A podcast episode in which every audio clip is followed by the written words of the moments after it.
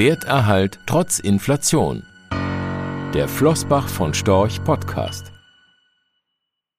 In Zeiten hoher Inflation gelingt es nur mit Sachwerten, Kaufkraftverluste auszugleichen. Allen voran gilt das für Aktien. Zumindest wenn die Auswahl der Unternehmen passt. Auf sage und schreibe 5,4 Prozent stieg die Inflation in den USA im vergangenen Juni. In Deutschland erreichte sie im Juli immerhin 3,8 Prozent. Jens Weidmann, Präsident der Deutschen Bundesbank, rechnet trotz der derzeit enthaltenen Sondereffekte damit, dass der Wert auch bei uns in diesem Jahr in Richtung 5 Prozent gehen könnte. Wobei erst das Ende der ökonomischen Verzerrungen aufgrund der Pandemie letztlich zeigen wird, ob die höhere Teuerung nur ein temporärer Effekt ist oder ob das Gespenst der Inflation zurückgekehrt ist und eine neue Ära der Inflation begonnen hat. Mit Blick auf andauernde Null- und Negativzinsen sind die Zeiten wohl vorbei, in denen agnostische Anleger mit zinslosen Konto- oder Spareinlagen zumindest annähernd den realen Wert des Vermögens erhalten konnten. Inzwischen verlangen fast 400 Banken in Deutschland einen Negativzins auf Kontoeinlagen, teilweise schon ab dem ersten Euro. Auch wer sein Geld in sichere Staatsanleihen steckt, die er bis zum Laufzeitende hält, um Coupons zu kassieren, zahlt drauf. Während Anleihen Kaufkraftverluste in Zeiten steigender Inflation nicht ausgleichen können, wird gemeinhin Sachwerten diese Eigenschaft zugeschrieben, allen voran Aktien.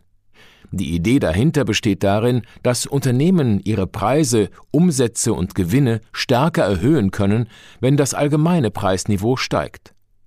Dies setzt allerdings voraus, dass die Unternehmen über eine entsprechende Preissetzungsmacht verfügen, um die erhöhten Inputkosten auch an die Abnehmer ihrer Produkte und Dienstleistungen weiterreichen zu können. Wir haben in den vergangenen Wochen mit zahlreichen Unternehmen gesprochen, um herauszufinden, inwieweit diese den jüngsten Anstieg der Inflation zum Anlass nehmen, ihre Preisstrategie anzupassen. Die Antworten fielen je nach Branche und Unternehmen unterschiedlich aus.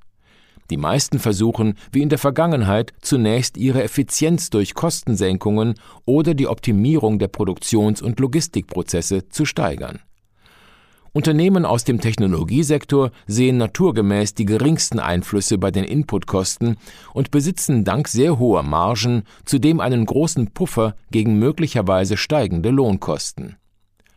Grundsätzlich gilt, Je höher die Inflationsraten sind, desto einfacher ist es, Preiserhöhungen durchzusetzen. Hohe Inflationsraten dringen stärker in das Bewusstsein der Menschen ein und erhöhen damit auch die Akzeptanz für höhere Preise. Langfristig können sich aus Sicht einiger Unternehmen sogar Ertragschancen ergeben, wenn sie begehrte Produkte oder Dienstleistungen anbieten, die von der Konkurrenz nicht mal eben disruptiert werden können.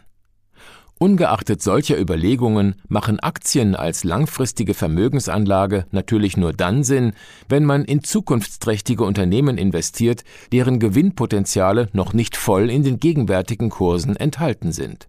Oder einfach ausgedrückt, wenn noch genügend Luft nach oben ist.